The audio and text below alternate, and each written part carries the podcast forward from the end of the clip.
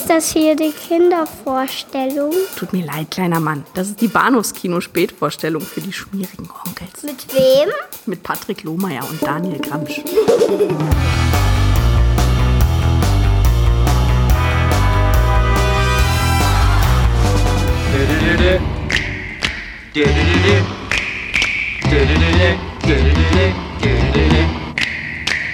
The kooky and the creepy, the baby, they've become precisely the other family.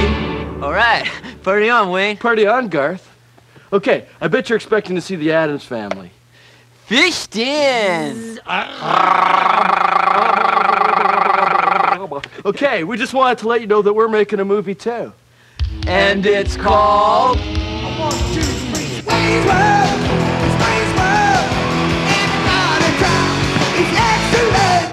right, excellent promo, Wayne. Yes, artistic yet accessible to a wide audience. Right.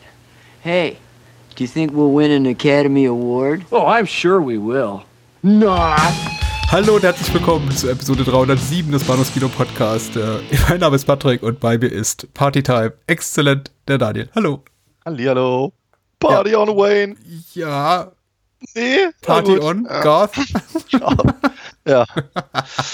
Hey, hey. Das kriegen wir so im, im, im Schnitt ein bisschen dynamischer hin. Ich glaube auch. Wenn ich mir die Zeit dafür nehme. Na, mal gucken. Äh, Ja, ein kleiner Indikator sei damit auch schon mal gegeben über ein, für, auf einen der Filme, über die wir heute Abend reden. Und das Lustige ist ja, ich tue so, als sei es ein großes Geheimnis, worüber wir reden. So von wegen so, na, mal gucken, worüber wir heute Abend sprechen. Aber in der Regel steht das ja im Episodentitel, also. Man möchte meinen, Ähm, ja. Und würde man nicht zuhören wollen, hätte man wahrscheinlich diese Episode gar nicht aufgerufen und würde sie jetzt hören. Also, wir sprechen über Michael Manns Thief aus dem Jahr 1981, der Einzelgänger zu Deutsch und zum zweiten über Wayne's World von Penelope Theoris aus dem Jahre 1992. Mir ist so, als ob. Mhm. Äh, relativ lang ist es her, aber noch nicht, gar, noch, noch nicht so lange. Warum reden wir über diese beiden Filme, die so überhaupt nicht zueinander passen? Ich habe sie mir gewünscht, weil ich sie nochmal auf die Probe stellen wollte, ob ihrer Qualitäten. Und äh, war mir bei Thief relativ sicher, dass ich ihn noch sehr mag und bei Wayne's World gar nicht mehr so und dachte, ach, das passt eigentlich ganz gut. Auch so ein bisschen, vielleicht auch mal was Leichteres, weil ich bin ehrlich gesagt so ein bisschen, bisschen angekratzt von unseren Skandalfilm-Besprechungen. Die nagen schon immer so ein bisschen an einem. Ja, Und dachte, ja, jetzt was Leichtes. als, als, als wir sagten, wir gehen dahin, wo es weh tat, äh, tut, ähm, da haben wir nicht gelogen. Ich finde auch so ein bisschen Abwechslungsprogramm ist da ganz, ganz sinnvoll. Genau. Deswegen äh, Thief und Wayne's World. Vorab gefragt, äh, mit äh, Thief hast du noch keinen Berührungspunkt gehabt, oder? Nee, überhaupt nicht. Überhaupt nicht. Ich habe äh, hab mit Michael Mann also auch bewusste Berührungspunkte eigentlich bisher nicht so richtig gehabt. Ich wundere mich immer, wenn, wenn, wenn, wenn wir über sowas reden und denke mir, ach, Mensch, ist auch von dem? Ist ja spannend. Ich habe bestimmt rund fast 40 Jahre meines Lebens damit verbracht, äh, Manhunter nicht zu mögen, aber Miami Vice ganz gut zu finden, ohne zu wissen, Ja. dass das halt, ähm, ja, so. Und äh, als wir dann darüber gesprochen haben, dachte ich mir, ja, stimmt, jetzt, jetzt wo du es sagst. Eigentlich liegt es irgendwie auf der Hand, oder? Ja. Das Irre ist ja, äh, Michael Mann hat äh, fast einen Film gemacht, ich glaube, den du sehr lieben würdest, wenn er ihn hätte, so hätte machen dürfen, wie er wollte. Er hat damals für Paramount The Keep gemacht, was so eine Art ähm, Science-Fiction-Fantasy-Abenteuerfilm ist. Äh, sehr, sehr bekloppt. Auch wirklich ganz großartig besetzt, äh, toll orchestriert, eben auch von Tangerine Dream, die auch hier den Score für, für Thief gemacht haben. Wirklich ganz grandioser Film und äh, genau deine Baustelle, würde ich mal so sagen, bis Minute 45, 50. Okay. Und dann hat einfach Paramount gesagt, beziehungsweise der von ihnen bestellte Editor, wir machen aus diesem zweieinhalb Stunden Epos jetzt einfach mal einen 90 Minuten Film. Und dann wird er eben ganz furchtbar. Und Michael Mann will eben auch nichts mehr mit dem Film zu tun haben. Aber das ist so ein Film, von dem ich sagen würde, 60% von The Keep von Michael Mann könntest du deinen Lieblingsfilm gehören, wenn du dir die Mühe eines Tages machst, machst ihn mal anzugucken. Also, Ich, ich hoffe, wir machen den Podcast noch ein paar Jahre, vielleicht kommen wir ja mal dazu. ja, gibt's nur in, in einem ranzigen VS-Upload äh, bei, bei YouTube und ich glaube ganz, ganz schlecht auch bei Amazon, aber das, das sind alles, das sieht furchtbar aus. Und äh, Okay. Michael Mann hat eben auch, ich glaube, Michael Mann blockiert bewusst eine Wiederveröffentlichung dieses Films, weil ähm, Okay, er ist nicht gerade äh, stolz drauf oder froh drüber, wie es gelaufen ist. Ja, äh, Thief, der Einzelgänger, kurzes Intro vorab. Debütfilm von Michael Mann, also Debüt-Spielfilm, Debüt-Kinofilm. Er hat vorher Fernsehfilme gemacht, beziehungsweise sich auch als äh, Autor verdingt, unter anderem eben für, ähm, ich glaube, Hawaii 5.0 und Starsky and Hutch und ähm, andere tolle Serien Mhm. äh, und ein TV-TV-Movie gemacht namens Jericho Mile, das eben auch sehr, sehr großen Zuspruch fand seitens Publikum und Kritik und danach eben das Geld bekommen, schlappe 5 Millionen Dollar, um Thief zu machen und das ist eben sein Debüt-Spielfilm und äh, wie ich meine, habe ich ja schon, glaube ich, letzte Woche gesagt, ich halte diesen Film für einen der, der, der bemerkenswertesten Debütfilme überhaupt. Also unglaublich selbstsicherer Film. Aber warum ich so denke, wird dann im Detail zu erörtern sein später. Vielleicht die Inhaltsangabe vorneweg. Geschrieben hat sie der Mann mit dem Plan bei der UFDB und er schreibt, elf Jahre musste der Gangster Frank, gespielt von James Caan, im Gefängnis sitzen, doch nun ist er schon seit einigen Jahren draußen und führt ein tolles Leben. Er verdient sich zwar immer noch seinen Lebensunterhalt mit Einbrüchen, doch wird er nun nicht mehr geschnappt. Er verliebt sich in die Wirtin Jill, ja, Wirtin ist schön, schönes Wort. Kommt ein bisschen aus der Mode. Äh, Tuesday World äh, spielt sie, James die auch doch eine heiratet. Wirtin. Entschuldigung. Doch als er sich mit dem Gangsterboss Leo Entschuldigung. Ich, ich, ich, ich drifte gerade ab, entschuldige. Ich fange fange nochmal gerne von vorne an. Nein. Ja, Doch als er sich mit dem Gangsterboss Leo, gespielt von Robert Prosky, einlässt, wird er plötzlich wieder von der Polizei äh, gejagt. Äh, ganz viele Motive in dem Film enthalten, die sich aus späteren Werken äh, Michael Manns äh, finden lassen, nicht nur in Miami Vice, sondern eben auch in seinen äh, Spielfilmen, eben vor allem seinen Krimi-Action-Thrillern, die er relativ häufig gemacht hat und äh, produziert das Ganze hier von Jerry Bruckheimer, eine frühe Bruckheimer-Produktion und äh, vertont von Tangerine Dream und äh, wer wäre noch erwähnenswert? James Belushi als Barry, sein Ja. seine rechte Hand, ja. Äh, Willie Nelson als äh, Mentor, Ukla, äh, beziehungsweise David, der im Knast sitzt, ähm, und in kleineren Nebenrollen eben auch so Michael Mann-Gesichter, die dann später in seiner Karriere erst so richtig zum größeren Einsatz kommen, zum Beispiel Dennis Farina oder äh, William Peterson, der hier einen Bartender spielt. Ähm, die holt er dann später für Crime Story zum Beispiel oder ähm, ja, Manhunter aus der, aus der Kiste nochmal. Das ist Ja. Thief. Und äh, ich, ich bin sehr darauf gespannt auf dein grundsätzliches Empfinden dem Film gegenüber? Mhm. Positiv, negativ? Nee, Oder ich, ratlos? ich, nee, ich, fand, ich fand den großartig. Hat mir, hat mir, äh, also, meine Güte. Also, wie ich mal wieder sage, mit Michael Mann kann ich ja so prinzipiell nicht so wahnsinnig viel anfangen, zumindest nicht bewusst. Die Sachen, die ich von ihm kenne, habe ich immer so ein bisschen das Gefühl, dass das immer so, ah, keine Ahnung, so Style over Substance wirkt immer auf mich. Wurde ja auch durch, durchaus schon eines Besseren belehrt. Ich erinnere mich eben nochmal sehr gerne an unser Gespräch über Manhunter. Durch, den, durch das Gespräch habe ich jetzt den Film auch deutlich anders äh, äh, wahrgenommen. Aber sagen wir mal, wie gesagt, ich, ich, ich suche jetzt nicht ausführlich irgendwie nach dessen Filmen, muss ich ganz ehrlich sagen. Ähm, und als ich eben dann auch noch Jerry Bruckheimer im, äh, im Vorspann als äh, Produzent sah, dachte ich mir, ach du heilige Scheiße, das wird ja lustig werden jetzt die nächsten zwei Stunden.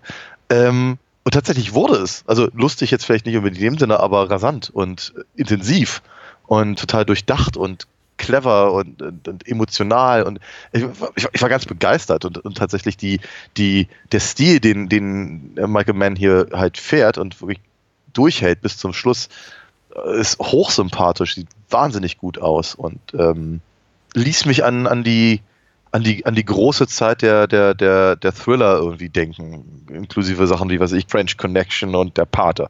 Also Mhm. Schon sehr, sehr, sehr, sehr gelungener Film. Hat mir wirklich viel, viel Vergnügen gemacht. Ach, der Abend ist gerettet. ja?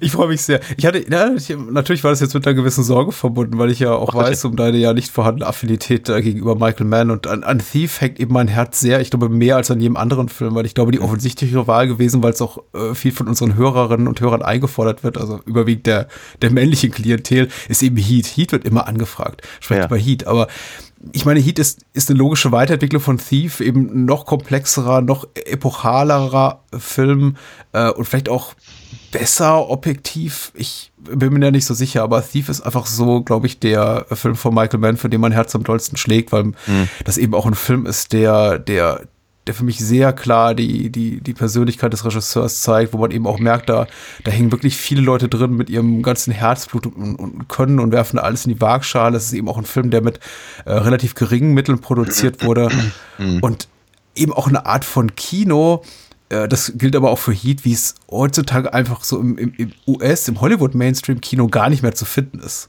Also einfach Ja. ein geradliniger Thriller mit Leuten, die ihre Arbeit gut machen ohne, ohne falsches Pathos, ohne, ohne Kitsch, sondern einfach nur handwerklich gut gemacht, geradlinig und eine ehrliche Haut von Film. Also das, Okay. das mag ich eben sehr.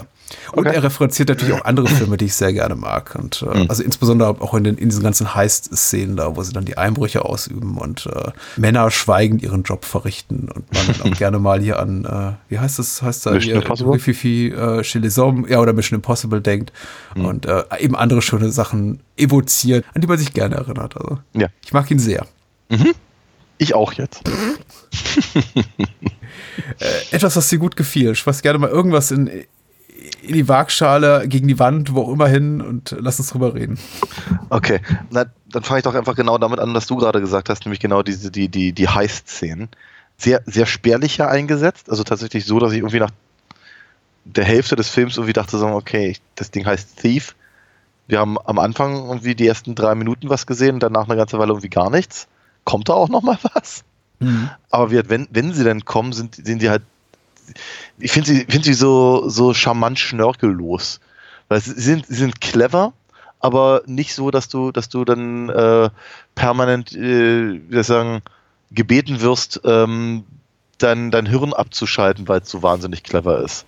Ja, und während du halt dann gebannt äh, bist von der von der Brillanz eines äh, eines Brad Pitt und eines George Clooney und eines Matt Damon und wie sie alle aus den Oceans-Filmen heißen. Ja, weil, weil sie, weil sie irgendwie linksrum, rechtsrum und drüber gedacht haben, sondern das ist einfach der, ja, Ja- James Caan hat, ein, hat, eine, hat eine Idee, die er ihm nicht irgendwie bereit erklärt, aber man sieht, wie, wie, wie er eben das alles vorbereitet, beziehungsweise wie er eben die Leute zusammensucht, die eben Ahnung haben und dann wird das eben einfach mal durchgezogen. Und es sieht eben alles sehr professionell aus, wenn auch etwas mh, äh, eben nicht over the top in dem Sinne, sondern eben sehr, sehr, sehr. Also wenn, wenn sie, wenn sie diesen, wenn sie diesen Tresor aufschweißen, das ist so ziemlich das genaue Gegenstück von, wenn wir schon mal bei den Mission Impossible Filmen sind, von diesem Langley-Einbruch zum Beispiel. Ne, weil sie, schme sie schmeißen die Stühle durch die Gegend, um so ein bisschen Platz äh, zu schaffen. Und dann wird da eben, äh, oder wird eben auch gerne mal eine Mauer irgendwie durchgebrochen, laut, stark. Fünf Minuten haben wir Blitzen in, in den Augen, weil, weil eben der, die, die, die, der, der, der Schweißbrenner da irgendwie durch die Gegend schneidet. Es ist ja physisch, es ist, es ist effektiv, aber es ist nicht unbedingt subtil es fühlt sich sehr, sehr, sehr echt an. Also der, der, der, der Schweiß, den du gerade gerade äh, äh, beschrieben hast, den, den, man spürt ihn geradezu körperlich. Das ist eine ganz tolle Szene. Also ich finde auch der, der Payoff äh, der finalen, des finalen Einbruchs ist natürlich ein, ein ganz großer, weil fast den ganzen Film über ihn geredet wird und er schon mal so rhetorisch vorbereitet wird mit fast schon pornografisch detailliertem Interesse. Da wird dann eben über, über, über Stahl- und Aluminiumlegierung geredet, ähm, die Zeit genommen. Der Film nimmt sich eben auch die Zeit, um zu erklären, wie das ganze Sicherheitssystem funktioniert, welche äh, Vorsichtsmaßnahmen seitens der Bank es da zu umgehen, umgehen gilt und so weiter und so fort. Wie lange das Ganze dauert. Das wird ja auch einfach nur, jemand lässt mal beiläufig fallen, dass das Ganze eben 18, 20, 22 Stunden dauert, so ein Einbruch. Also das ist auch nicht getan in, in, in 10 Minuten von wegen rein, raus und das Zeug mitnehmen. Das dauert alles unglaublich lange. Also, und, und wenn es dann kommt und dann eben so wortlos geschieht, wie in diesen ähm, 10 Minuten, die äh, äh, James Caan und äh, James Belushi da tätig sind, und, und er zündet sich danach eine Zigarette an, ist man eben, also möchte ich jedes Mal aufstehen und auch gleich ra rausgehen, eine rauchen, weil äh, man denkt, man hat sich das wirklich hart verdient, zusammen mit den Charakteren an, an, an diesen emotionalen Punkt auch gekommen zu sein und zu Ja. sagen so, okay, ja, geschafft, das war's. Ich, äh, ich habe für den Rest meines Lebens ausgesorgt. Und dann wiegt eben auch der Schmerz umso größer, wenn dann eben leider unser Protagonist hier, Frank, äh, kurz darauf erfährt, nee, so einfach war es dann eben doch nicht. Also das Geld, was er will, kriegt er nur zu einem geringen äh, Anteil, weil sein Auftraggeber Leo es sich eben anders überlegt hat. Und äh, als ich den Film das erste Mal sah, dachte ich, nach dieser finalen High-Szene, ja, was soll da eigentlich noch kommen? Der Film dauert jetzt so eine halbe Stunde, aber war es das jetzt nicht so? Also sagen wir mal so, der dramaturgische Höhepunkt, die Katharsis des Films, die haben wir doch jetzt erreicht, aber Ja. da kommt dann eben noch was. Und das finde ich auch so bemerkenswert, dass es tatsächlich Michael Mann dann noch mal schafft, so auf den letzten Metern, diesen letzten 20, 30 Minuten noch mal mich so, mein Interesse so zu packen und mich äh, äh, mitleiden zu lassen, weil ich denke, es geht, kann eigentlich nicht besser werden. Und ich Ja. weiß nicht, ob es unbedingt besser wird. Also es wird nicht besser, kann ich äh, sagen, aber es Ja. ist zumindest, es hält mich sehr außer Atem und bei Laune. Ging mir aber ganz genauso. Dachte ich auch so wie, vor allem, also wenn sie irgendwie im, im, im, im, im Pazifik oder was ist, da rum, rumtollen, äh, dachte ich so bei mir, okay, jetzt Credits, das war's, danke. War ein schöner Film. Aber er reißt ihm das Ruder ja komplett rum und, und, und bietet uns im Prinzip eine, ja, eine, eine, eine Pointe für einen anderen Film oder sagen wir für, für einige Szenen des Films vorher, aber eben nicht für das, worauf wir ähm, unser, unser Augenmerk so gelegt haben. Und da bin ich mir zum Beispiel gar nicht so richtig sicher, ob ich das so gebraucht hätte, muss ich ganz ehrlich sagen. Also dafür, dafür, dass der Film eben Thief heißt und ich damit natürlich verschiedene andere Sachen verbinde, die Frank, zumindest wenn man ihn bei seiner Arbeit sieht, ja durchaus liefert, finde ich aber eben dann, wenn, wenn er dann irgendwie äh, der, der Mob-Terminator wird, finde ich es halt irgendwie ehrlicherweise gar nicht mehr so, so gelungen. Es ist spannend, man leidet mit und all das und es ist, es ist sehr, sehr, sehr gut gemacht. Aber ähm, eigentlich, eigentlich wollte ich nicht sehen, wie James Kern irgendwie fünf Leute irgendwie umbringt und so. Das ist, Mhm. fand ich, fand ich auch, auch, auch, auch schwi- schwierig. Ähm, das ist, das ist so ein, ist so ein ganz merkwürdiger Moment, weil du gerade äh, von, von Katharsis redetest. Er wird, er wird ja hin und her geschubst, er wird ja ganz schön beschissen und, und, und all das. Und, und die, äh, äh, man, man, man merkt ja schon, also spätestens wenn, wenn Leo, also äh, Robert Prosky, ihm, ihm halt anbietet, äh, sagen wir mal, die Adoptionsvorgänge zu umgehen und ihm im Prinzip einfach so einen, einen Sohn zu verschaffen, merkt man ja schon, dass er offenkundig einen geradezu faustischen Deal da eingeht. Und Ja. wenn er dann äh, eben am Ende sich, sich quasi rächt äh, und all- sein ganzes Leben in die Luft jagt und, und sich im Prinzip ver- verabschiedet von seinem, von seinem Knasttraum und eben ganz buchstäblich über Leichen geht, dann soll das ja einen gewissen, zu, zumindest gegenüberstehen dem, dem, was man ihm vorher halt so angetan oder über mitgespielt Mhm. hat. Ähm, aber ich, ich empfinde es halt überhaupt nicht als kathartisch. Also das ist halt, ich habe eher das Gefühl, es ist, der macht es eigentlich selber jetzt nur noch schlimmer. Nein, das, äh, se- se- sein Rachefeldzug gegen den Mob, gegen äh, Leo, äh, Atalia, wie sie alle heißen, das hat natürlich nie, nichts Kathartisches. Das ist, äh, na, ich möchte da sagen, äh, deprimiert möchte ich es nicht nennen, weil es hat ja irgendwie so ein quasi Happy End, also ein sehr ein, ein tragisches Happy End in dem Sinn, dass er äh, zwar überlebt, aber natürlich sich in der denkbar schlechtesten Position befindet, in der er sich nur ja be befinden kann. Er hat quasi seinen Lebenstraum gerade im wahrsten Sinne des Wortes zerschossen und äh, sich von der Frau losgesagt, die er liebt und so weiter und so fort. Also da, wo er hingeht, da will ich zumindest nicht sein. Andererseits muss man sagen, also zumindest als ich den Film zum ersten Mal sah, war ich der festen Überzeugung, da geht er nicht lebend raus. Das wird so Ja. eine äh, so eine Selbstmordnummer. Äh, er Ja. geht in dieses Haus, er wird noch ein paar, paar mitnehmen, aber dass er tatsächlich bis zum bitteren Ende diese, diese Professionalität auch hat, mit der er eben nicht nur seine Einbrüche begeht, sondern eben auch äh, mit der er sich diesen Gangster entgegenstellt und dabei eine, eine kugelsichere Weste trägt. Das hatte ich damals nicht erwartet und da hat der Film so ein bisschen meine meine Erwartungen auch untergraben. Also das fand ich Ja. tatsächlich ganz schick, aber Ja. also ich gebe dir insofern recht, dass es das nichts Befriedigendes hat. Das ist schon ein sehr melancholisch tragisches Ende, wenn auch vielleicht bittersüß. Wie konnte man es denn? Es ist im Prinzip kompromisslos. Mhm. Also Frank ist halt kompromisslos. Ne? Er lässt, äh, äh, er, er, er hat ja die Möglichkeit halt von, von oder kriegt ja die Möglichkeit von Leo, sich halt durch, durch, durch das, was er sowieso tut und worin er gut ist, sich halt ein sehr, sehr gutes Leben zu finanzieren. Müsste halt so ein bisschen die Regeln lernen und dann, dann würde das alles im Prinzip schon, schon gehen. Ähm, aber er will halt alleine das, das machen. Er will sich eben nicht festlegen. Er will sich, will sich nicht in Abhängigkeit begeben von jemandem. Und dann lässt er halt komplett los. Und zwar von allem. Inklusive, inklusive offenkundig sich selbst, wie er das das auch zeigt, dass er eben hier sein, seine Collage zerknüllt und wegwirft. Ja. Ähm, was im Prinzip, sagen wir mal, als, als Pendant gelten kann für seine sehr, sehr ergreifende Rede in dem Diner zum Beispiel. Ich glaube, das war der, ich glaube, diese Diner-Szene ist übrigens der Moment gewesen, wo der Film mich halt richtig gepackt hat. Mhm. Bis dahin fand ich ihn interessant und gut gemacht, aber wenn, wenn, wenn eben Frank mit Jesse da äh, im, in, in, dem, in dem Diner sitzt und, und, und Frank ihm, ihr ihm erzählt, wie, wie es halt im Knast ist und wie, wie man da wie man da überleben muss, also wie, was, für, ein- was für ein Mindset man braucht, um da zu überleben. Das war halt dann der Moment, wo ich, wo ich halt wirklich an seinen Lippen hing und ihm, und ihm äh, zuhörte und auch wissen wollte, wie es mit der Figur weitergeht, ehrlicherweise. Und dass er sich im Prinzip davon halt lossagt, ähm, ist, äh, glaube ich, der das, das, das, das tatsächlich Schlimme an, der, an, dem, an dem Ende. Ich mag die Beziehung tatsächlich zwischen Frank und Jesse sehr. Man kann jetzt nicht behaupten, dass Tuesday Weld hier eine stark geschriebene Frauenrolle hat. Das ist grundsätzlich ja bei Michael, bei Michael Mann, äh, man kann es ein Problem nennen oder einfach ein Defizit.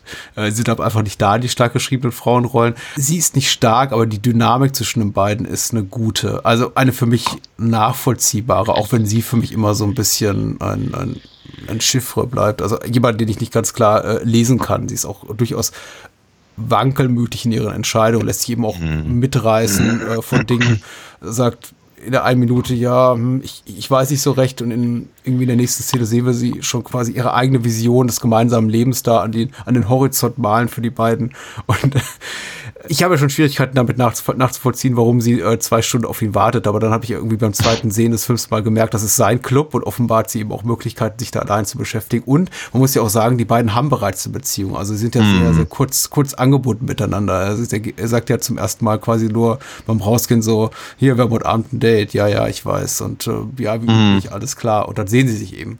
Also, ja. weil ich das oft als Kritikpunkt des äh, Films gesehen habe, dass diese Liebschaft äh, nicht nachvollziehbar ist. Wir müssen davon ausgehen, dass die beiden bereits eine Monate- oder jahrelange äh, Affäre oder sowas verbindet, wie auch immer mm. man es nennen mag. Mm. Und dann finde ich es in Ordnung. Ich kann mir auch durchaus vorstellen, dass Menschen, die so gepolt sind, wie es eben Frank und Jesse sind, also insbesondere Jesse, sich mitreißen lassen von dem, was Frank da erzählt. Was ja, ja eine, sehr, eine sehr schlichte Geschichte ist und auch so ein bisschen steht und fällt einfach mit der darstellerischen Leistung des Schauspielers. Klar. Und äh, einfach die, die, die ganze Art, wie, wie Khan das vorträgt, also aber natürlich auch, wie es geschrieben ist, aber auch die Pose, in die er sich da wirft, dieses mm. wieder so, so, so, so lässig auf die, auf, auf diese Diner Couch da gefläzt und vorher noch den, den Kellner zurechtweisen, so von wegen hier die, äh, die, die Milch, ja. Genau, die Kaffeesahne sieht schon aus wie, wie, wie Hüttenkäse. Das mhm. ist, äh, das, das, passt eben auch alles so. Das hat so eine gesunde Dynamik, dass ich das ja. richtig emotional mitgehe und denke, ja, ich glaube, wäre ich Jesse, das hätte mich schon gepackt oder überzeugt. Auch wenn da eigentlich nichts drin ist, wofür ich jetzt, wäre ich eine Frau, sagen würde, ja doch, das scheint mir eine gute Partie zu sein. Ja, überhaupt, ja, überhaupt. Der Typ nee, ist ein Verbrecher. Da, ja, natürlich. Ja, also zum, zum, zum einen das, aber zum anderen ist er eben, also ist sie für ihn aber eben auch einfach nur ein Teil seiner Collage. Ja, natürlich. Na, Hier, ich halt, habe dich da reingemalt, da bist du. ja, ja, und. Äh, Entschuldigung. Ja, genau. Jedenfalls ist es halt, es ist, ist, ist, ist er halt so fixiert auf ein, auf ein, auf ein Idyll, wenn man so möchte mit dem er aber eigentlich gar nicht umgehen kann. Ne, man merkt auch, wenn, wenn, wenn sie dann mit dem Kind da in, dem, in diesem chinesischen Restaurant sitzen, sie, sie hat das Kind auf dem Schoß und er freut sich, dass es da ist, aber er kann eigentlich mit dem Kind nichts anfangen. Ja, klar. Das ist, äh, ist schon, ist schon eine tragische Figur im Prinzip. Also, sehr, sehr, sehr losgelöst von dem, ich finde es so erstaunlich, dass er offenkundig erfolgreich ist, nicht nur als Dieb, sondern eben auch noch als, als äh, Gebrauchtwagenhändler, weil mhm. eigentlich würde man meinen, dass er da auf Menschen eingehen kann, aber kann er ja gar nicht. Gar nicht, auf keinen, auf keine Person, die er da irgendwie trifft, inklusive James Belushi, der, der irgendwie sein Kumpel sein soll, ähm, kann, kann er wirklich ernsthaft eingehen. Auf, Oakler, sein, sein, sein Mentor, kann er nicht wirklich eingehen. Ja? Mhm. Äh, Willie Nelson sitzt im, im, im Knast und erzählt dir, wie schrecklich das alles ist. Und James Kahn, Frank, versucht, äh, äh, Witze zu reißen, um die Situation aufzulockern oder so. Also, es ist, er macht und tut. Ich meine, er, er holt ihn ja auch da raus. Übrigens auch eine wunderschöne Szene, wenn der, wenn der Anwalt mit dem ja. mit dem Richter über das, über das Bestechungsgeld verhandelt. Sehr, sehr hübsch gemacht. Hat mir sehr gut gefallen. Ähm, aber wie gesagt, also Frank kann eben offenkundig mit Menschen nicht umgehen. Er weiß eben einfach nicht, wie es läuft. Er hat kein, keine Ahnung, wie Leute wie Leo ticken oder Atalia hier uh, Urizi und, und seine, seine, äh, ähm, seine Polizisten. Ja. Truppe und so. Er, ist einfach. Er weiß schon, wie die ticken, weil er weiß ja auch, wo die wunden Punkte sind. Also, äh, und was, was er eben auch ihnen gegenüber einfordern kann. Also er weiß ganz genau, welche Karten er gegenüber Leo in der Hand hält, dass mhm. er eben auch äh, Sachen einfordern kann und Leo wahrscheinlich sagen wird, ja, okay, machen wir so. Du kriegst mhm. das Geld, was du willst, wir machen es nach deinen Wünschen. Du stiehlst kein kein Gold zum Beispiel, schielst du Diamanten und, und, und, Bargeld, du nimmst immer deinen fixen Partner mit, also Barry und nichts anderes. Ich stelle dir die Autos und so weiter und so fort. Und bei Urizi genau dasselbe, den er aufgrund seiner ja, Ethnizität, also seiner Herkunft äh, beleidigt und eben auch war. Also ich, ich habe das Gefühl, Frank weiß schon, welche Knöpfe er zu drücken hat. Mhm. Aber es ist eben, man merkt ihm, es ist hart antrainiert. Das sind so. Äh, mhm ja, Automatismen, die er sich, glaube ich, hart antrainiert hat im, im, im Laufe der Jahre, eben nach seiner tollen Erkenntnis, die er auch Jesse gegenüber äußert. Also irgendwann habe ich die Entscheidung getroffen, dass mich einfach, dass mir einfach alles scheißegal ist. Ja.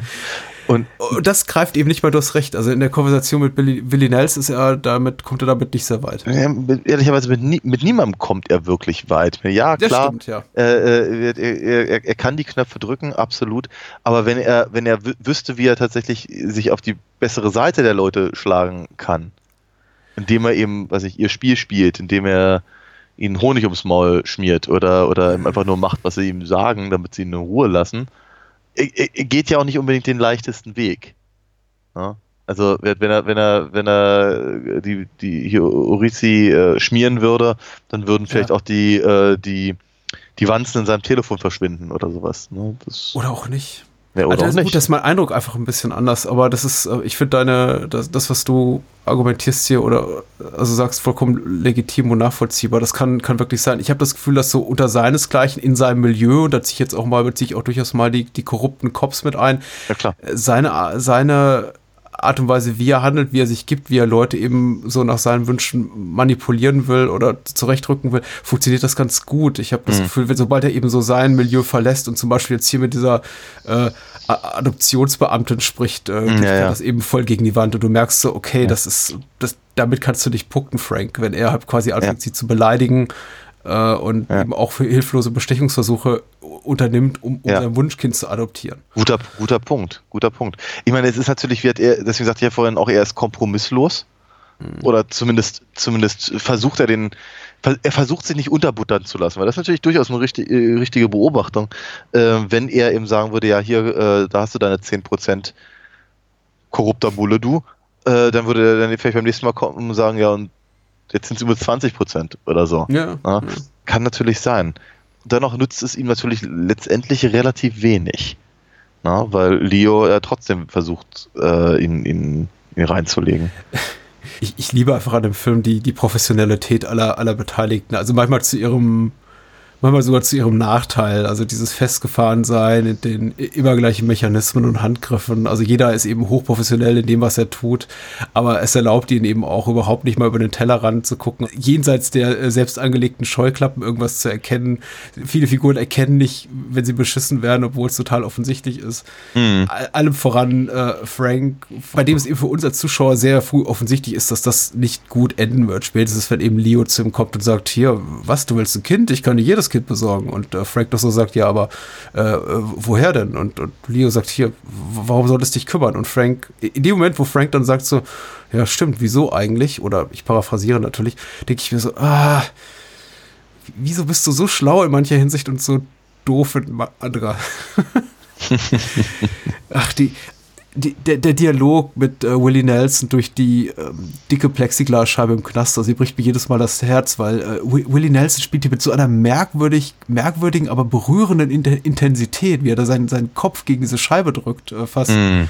Mit diesen, mit diesen Hundewelpenaugen da, James Kern anglotzt, der nur mit so äh, hilflosen Retourkutschen antwortet wie, äh, ja, ja, ach so, ich habe dir doch gar nicht erzählt, dass ich äh, mittlerweile geschieden bin oder ja, äh, ich kann doch nicht mal, ich, ich kann immer noch nicht genau den Finger, glaube ich, drauf legen, selbst nach all den Jahren, warum ich den Film so mag. Es ist, glaube ich, so ein Mix aus seiner, wirklich aus seinem sehr authentischen Flair und das, was ich als authentisch begreife im, im Kontext dieser Gangsterwelt und einfach seinem tollen Look und seinem tollen Ja. Sound.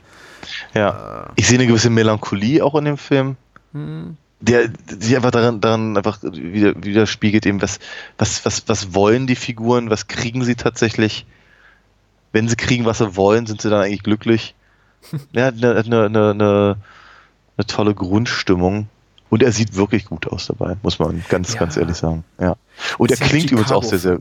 Ja, Mhm. ja. Und er klingt eben auch sehr gut, muss ich hier ganz kurz gesagt haben, weil äh, ähm, am Anfang dachte ich so bei mir, äh, also äh, bei dem ersten Einbruch und eben die Tangerine Dream Melodie da vor sich hin plätscherte, dachte ich so bei mir, ach, also die CD mal irgendwie so laufen lassen und nicht an den Film denken, ähm, ist bestimmt eine schöne Idee, weil es funktioniert ganz gut, aber passt das wirklich zu dem, was wir da gerade sehen? Also ist es ein Soundtrack im Prinzip oder ist es nicht einfach nur ein, ein Instrumentalstück, was drüber gelegt wurde?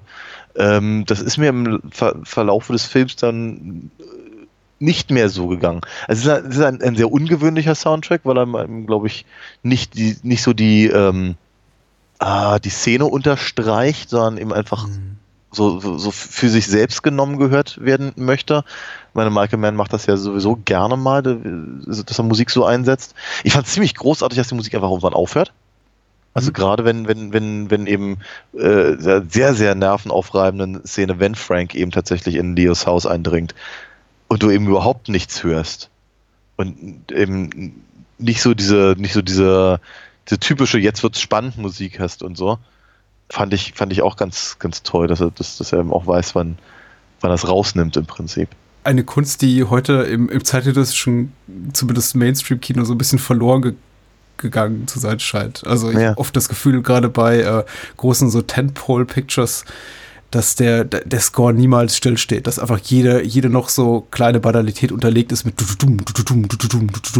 Und äh, ich, ich habe sie auch tatsächlich, hier ist mir ganz deutlich aufgefallen, dass eben auch äh, viele Szenen einfach nur ja, äh, frei sind von musikalischer Begleitung, dadurch eben noch mal, noch mal intensiver, noch mal unmittelbarer auch wirken. Und vielleicht müssen sie das auch, weil der Film hat eben teilweise schon eine, ich möchte nicht sagen gekünstelte, aber extrem stilisierte Ästhetik. Also er wirkt sehr, ähm, sehr auf Hochglanz poliert. Also Straßen nachts sind natürlich grundsätzlich immer nass oder es regnet sowieso gleich, aber das macht Sehr noir gerne. alles, ja. Ja, genau. Überhaupt um, muss man eben aber auch machen aus technischen Gründen, um einfach das Licht einfangen zu können. Und Michael Mann hat zum Beispiel hier so ein bisschen Trivia eben auch äh, fast komplett darauf verzichtet, also helle weiße Lichtquellen zu benutzen, weil er es einfach so langweilig fand, äh, Straßen nachts voll auszuleuchten, dass, dass man was sieht. Und hat dann eben farbige, reflektierte Lichter genommen und dann eben alles schön nass gemacht und eben grün, gelb äh, schimmernde Lichter und eben lange Lichterketten und äh, hell beleuchtete Straßenzüge gewählt für seine Nachtszenen. Und das ist, das gibt ein unglaubliche, unglaublich schöne Bilder ab. Also ich bin jedes Mal ganz erstaunt, wenn ich den Film wiedersehe und insbesondere jetzt in dieser äh, schönen HD-Fassung, die es mittlerweile gibt. Ich habe den Film damals zuerst auf VHS gesehen, sah nicht so toll aus wie viel Licht man eigentlich mit so einem Objektiv einfangen kann nachts. Du siehst ja unglaublich weit, also auch in den Himmel rein. Also diese Ja. Szene am Anfang, wo die Kamera runterfährt, diese Feuerleiter in diesem Hinterhof und dann die Straße runter oder über äh, Franks äh, Gebrauchtwagenhandel da. Ja. Du siehst ja, die Bilder haben eine unglaubliche Tiefe. Du willst äh, wirklich förmlich einsteigen, fast schon so eine Dreidimensionalität. Und da ist eben so, wäre er, würde er mit den heutigen technischen Mitteln arbeiten und hier äh, digitalem Color Grading und, und den heutigen technischen Mitteln und wäre er damals schon Filmemacher gewesen mit fünf oder zehn äh, Filmen u- unterm Hut, würde ich sagen, ja, okay, immer noch sehr schön, aber vielleicht weniger beeindruckend, aber für diese Zeit und für Ja. seinen Karrierestand anno damals hoch beeindruckend, finde ich. Ja, auf jeden Fall. Du hattest es, glaube ich, vorhin als, als, als sicher bezeichnet. Äh, si sichere und sehr erkennbare Handschrift auf jeden Fall.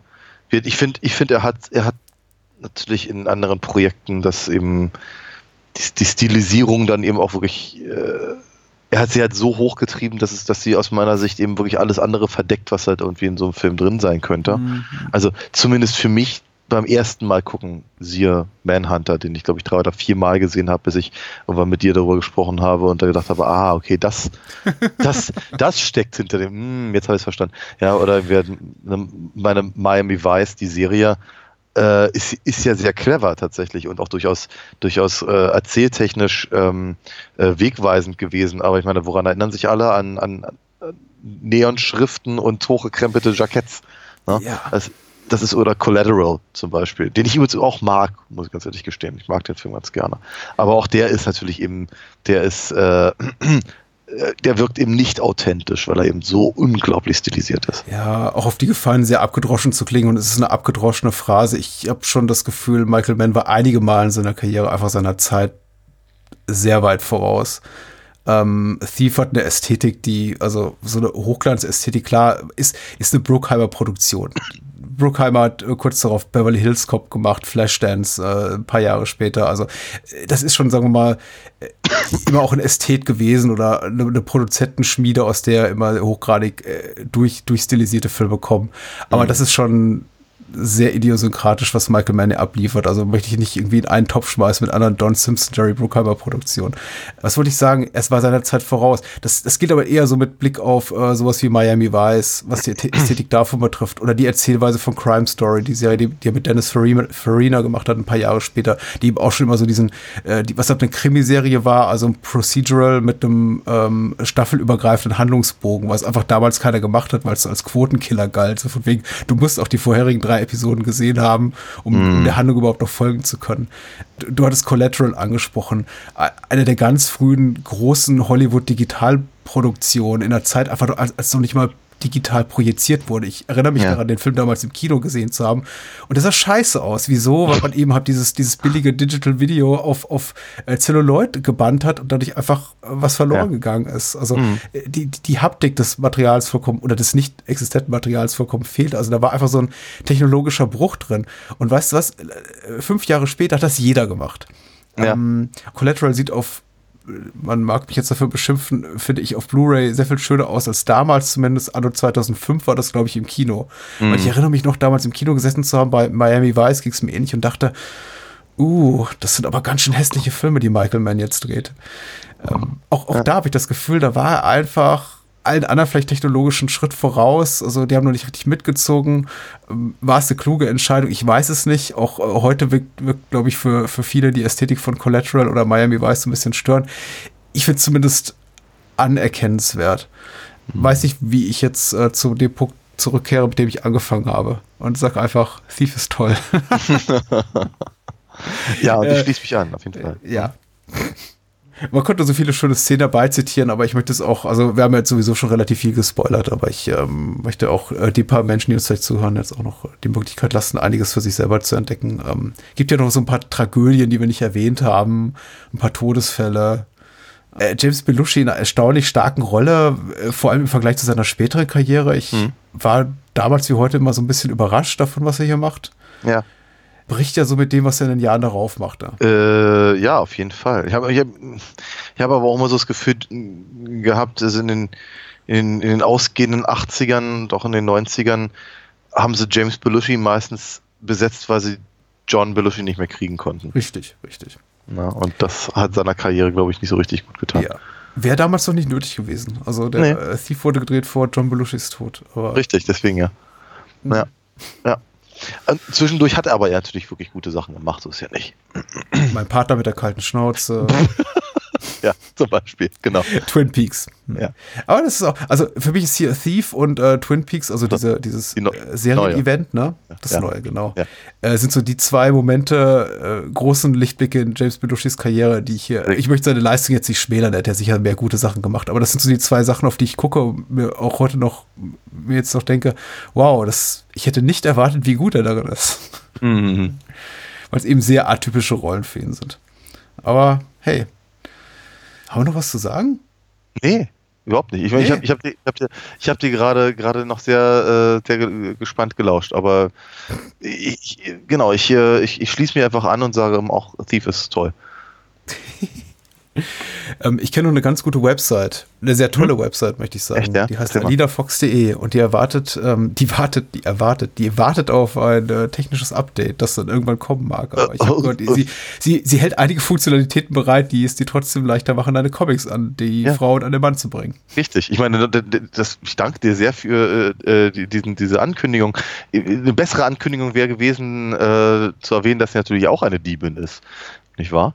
Also, ja, ne? hätte man ja, mal sagen können. Ähm, also ich, ich muss auch ganz ehrlich sagen, Thief hat jetzt auch mir verschiedene, verschiedene Ideen äh, gegeben, die ich zwar, also nicht, nicht, dass ich irgendwie was, was abkupfern möchte, aber auf jeden Fall stimmungsmäßig, glaube ich, vor allem und, und, und so storytechnisch.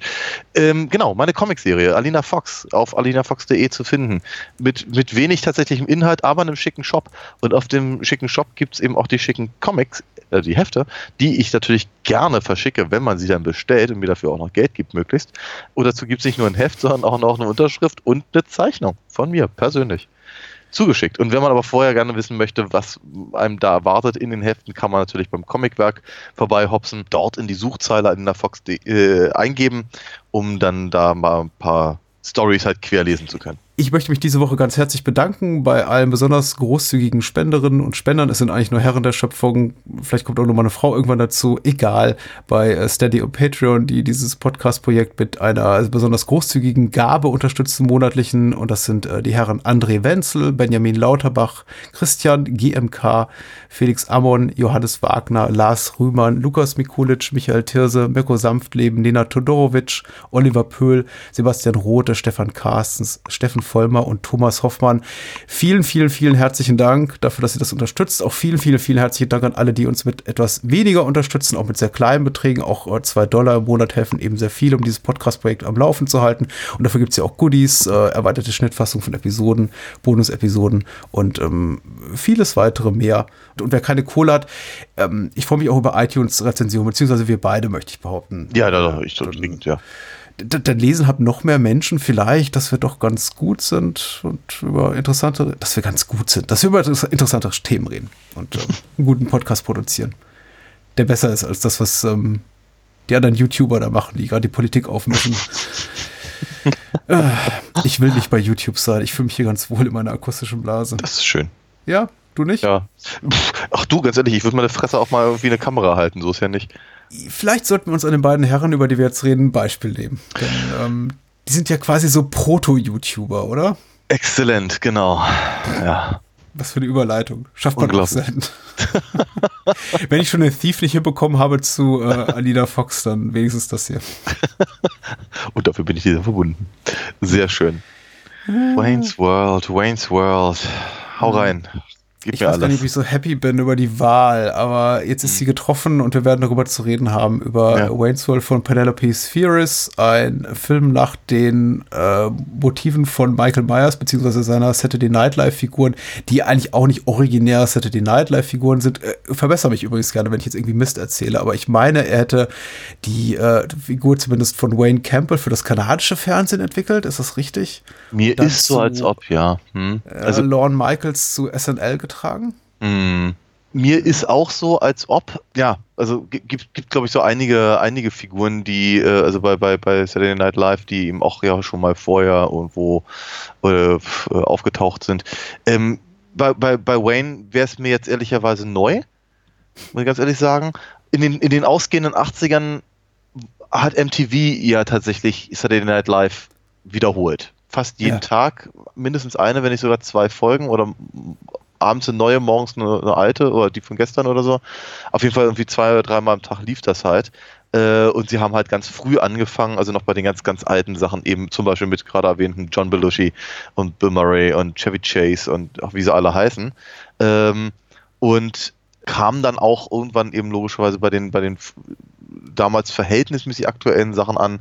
Äh, ich erinnere mich zum Beispiel ähm, die, die Twin Peaks Parodie, in der Mike Myers den, den, den kleinen tanzenden Mann spielt, äh, habe ich auch etwa zur gleichen Zeit gesehen, wie eben Twin Peaks bei uns lief.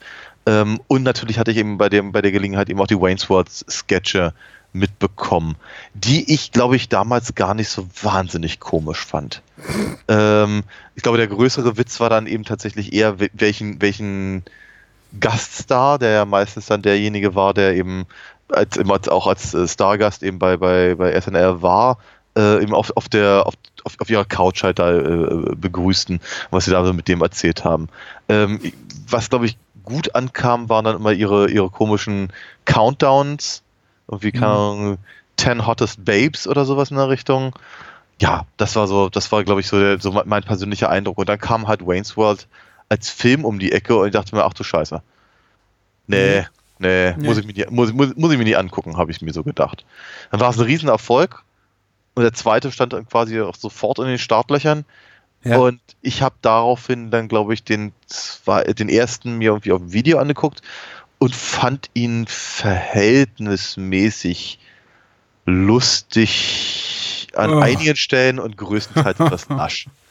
Ja, ich glaube, ich, ich, glaub, ich glaube tatsächlich, ich bin dann irgendwann, irgendwann eher durch den Soundtrack mehr oder weniger zu dem Film gekommen. Mhm. Mhm. Ja. Mhm. Über den Soundtrack wird zu reden sein. Das ist natürlich auch nicht ganz unbeteiligt am Erfolg von Wayne's World. Und ich hatte, ich hatte jetzt auch ein bisschen, möchte ich sagen, Sorge oder Angst, also Respekt vor dieser Bohemian, Bohemian Rhapsody-Szene, die jetzt relativ zu Beginn des Films auch kommt, Mhm. weil sie eben in den letzten Monaten im Kontext hier des, des Films Bohemian Mhm. Rhapsody, jetzt auch Oscar gekrönt, äh, sehr oft referenziert wurde, runtergenudelt wurde, auch im Fernsehen. Und plötzlich war es dann irgendwie so eine Szene, die auch gerne in, in irgendwelchen äh, Listicle-Shows wieder ausgegraben wurde, so von wegen die tollsten Musikszenen im Hollywood-Kino. Und dann stand, landete immer sowas auf den vorderen Plätzen. Und ich war schon so ein bisschen genervt davon, weil mein Eindruck war immer, dass diese Szene einen, einen Großteil des restlichen Films überschattet, auch musikalisch. Äh, Der Film, glaube ich, katapultiert sich nie mehr in solche Höhen wie mit Queen, aber er hat eben sehr, sehr guten Soundtrack. Das war immer so meine Erinnerung. Ja. Und eben auch viele Titel, die ich zumindest, die ich heute nicht mehr gut finde. Also ich, ich, ich schmeiß heute keinen Ugly Kid Joe mehr ein. Ähm, Mhm. ich habe aber damals die LPs besessen, ja, dass sie mit Cats in the Cradle äh, mir zu weich gespült wurden. ja, es ist Das war eine Coverversion, aber na gut, ja. egal. Das ist nicht mehr die Musik. Ich wollte die Songs so eben rum, rumbotzen, rumspucken.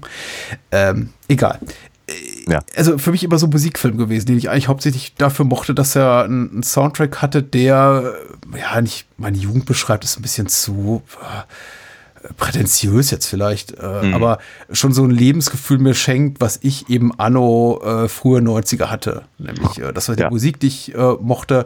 Das waren Typen wie Wayne und Garth, also eher Wayne als Garth, die ich cool fand. Äh, im, Im Film waren Frauen zu sehen wie Lara Flynn Boyle, also minus die, die Charakterzüge, die sie hat, oder Tia Career, die ich, die ich toll fand. Äh, Rob Lowe gab einen guten Schurken ab. Ich weiß, es war so, war so mein Film. Also ich war damals im Kino drin. Ich habe sogar, ich habe in der letzten Episode ein bisschen äh, spöttisch gesagt, so mein, mein erster echter Teenager-Film, weil ich eben vorher nur so Sachen war, die ja halt sich ausdrücklich Filme waren für, die so ein Ju auf ein jugendliches Publikum eingingen. Also ich hatte auch zuvor äh, andere Sachen gesehen, die auch für ein älteres Publikum waren, wie jetzt irgendwie Back to the Future 2 oder 3. Aber ja, jetzt nichts, was so ausdrücklich wirklich so ein Film für meine Altersgruppe war. Und ich fühlte mich da richtig abgeholt. Hab ihn oft gesehen in den Folgejahren, auch das Sequel, immer und immer und immer wieder. Und dann waren die 90er vorbei und ich verlor komplett das Interesse an diesen Film. Also Ja. an Wayne's World 1 als auch 2. Und bin mir nicht mal sicher, ob ich in den letzten 20 Jahren diesen Film wieder gesehen habe. Vielleicht, als er beim Fernsehen lief, so ausschnittsweise. Aber Ja. Ich wollte es einfach jetzt gerade nochmal wissen. Okay, und wie ist dein aktueller Eindruck dazu? Ähm, ist okay. Wie, Okay. wie hast du es ganz so schön ähm, nicht euphorisch beschrieben? Ja. Er ist verhältnismäßig. Und dann kam eine ganz lange Pause. Lustig? Ja, aber Nein, größtenteils der gut. Lasch habe ich noch hinzugefügt, ja. ja, er hat, ich finde, er hat sehr viele lichte Momente, also sehr viele auch sehr schöne Momente, die ich wirklich lustig finde. Er ist eben ein Film, der, ähm, was ich erstmal sehr hoch anrechne, ein Film, der sich an einem, an einem echten Plot, an einer echten Dramaturgie versucht. Und das finde ich schon mal gut. Ich habe nicht das Gefühl, es ist eine reine Sketchparade. Ich habe ja nicht das Gefühl, ich sehe Epic Movie oder Date Movie oder eben ein Film, der einfach eine, eine liebgewonnene oder sehr populäre Figur nimmt, wie, ja, lass es meinetwegen auch Ali G oder Borat sein, diese, diese Ja. Sacha Baron Cohen-Figuren, und sagt, Ja. okay, wir machen jetzt einfach nur so ein, so, so, so ein Sketch-Format und Ja. stricken so eine wirklich müde Handlung an der Peripherie dieser Sketche drumrum. Äh, Wobei das, ja, ich verstehe deinen deinen Ansatz sehr gut, aber sagen wir mal, die Bitte. meisten Saturday Night Live Sachen, die mir so einfallen, versuchen das eigentlich immer. Selbst die Blues Brothers versuchen ja eine Geschichte zu erzählen. Äh, Mhm. Auch wenn es halt vor allem erstmal Vignetten sind, um halt möglichst viel Musik zu bringen. Mhm. Ähm, selbst, so, selbst so eine unglaubliche Gurke wie ähm, äh, die Coneheads versucht ja, eine Ja. Geschichte zu erzählen. Mhm. Ja? Also ja, eine Scheißgeschichte, aber sie versuchen es trotzdem. Hier Night at the Roxbury's habe ich, glaube ich, nie gesehen, von daher kann ich darüber nicht viel sagen. Aber ähm, das ist halt, es ist, schon, es ist schon offenkundig, dass sie versuchen, in Wayne's World, sagen wir mal, die Zweidimensionalität der, der, der, der Figuren irgendwie aufzuwerten Mhm. durch, durch eine nachvollziehbare Handlung, durch eine Emotionalisierung ihrer Figuren äh, und auch durch, sagen wir mal, einfach durch, durch, äh, durch, durch, ähm, durch hippe Methoden, Also einfach die Tatsache, dass Wayne und Garth halt permanent irgendwie äh, zur Kamera reden. Ähm, was, was, was, was Neues, Eigenständiges halt dazu schaffen. Etwas, was ihnen im, Übrigen im zweiten Film gar nicht gelungen ist. Das äh, Durchbrechen der vierten Wand meinst du, oder? Nein, das, das, das, das Füllen der Figuren mit, mit, mit äh, dreidimensionalem Leben und einer eigenen äh, Handlung und ähm, all dem anderen Kram, den ich gerade gesagt habe. Ich kann mich nur an eine, ich kann mich an zwei Sachen erinnern aus dem Sequel, die mir im Gedächtnis geblieben sind. Ähm, das eine ist Christopher Walken als Schurke, was Ja. immer ein Plus ist. Natürlich. Und das andere ist die Charlton Heston-Szene, glaube ich. Ja. Ja. Ja.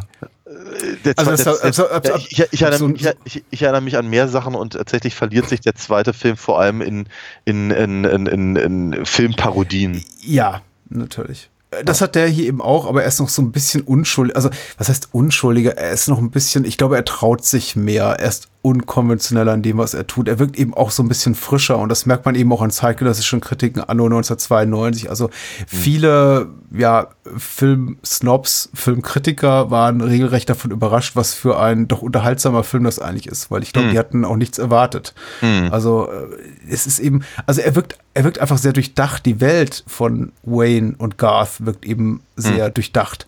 Man merkt eben, da ist ein großes, auch persönlich, persönliches Investment seitens der Macher in, in diese Welt. Und jetzt nicht nur auf Seiten von Mike Myers, sondern eben auch auf Seiten von äh, Dana Carvey und äh, den ganzen anderen Schauspielern auf Seiten der Menschen, die irgendwie hier den, den toll- tollen äh, Soundtrack kuratiert haben. Aber eben auf Seite der, auch auf Seiten der Regisseurin. Also Penelope Series, die kommt ja aus dieser ganzen Rock, Hardcore, Punk-Ecke. Die hat eben vorher äh, Decline of the Western Civilization gemacht. Übrigens äh, eine grandiose Filmtrilogie über, über die LA Punk-Szene und, und, und, und Hardcore-Szene. Also das ist eben auch, also du merkst einfach, dieser Film ist von Menschen schon gemacht. Über, über Geschmäcker lässt sich am Ende streiten. Ob das Ganze lustig ist, das ist eine andere Frage. Aber die auf jeden Fall ihre Figuren und die Welt, in der sie leben, ernst nehmen.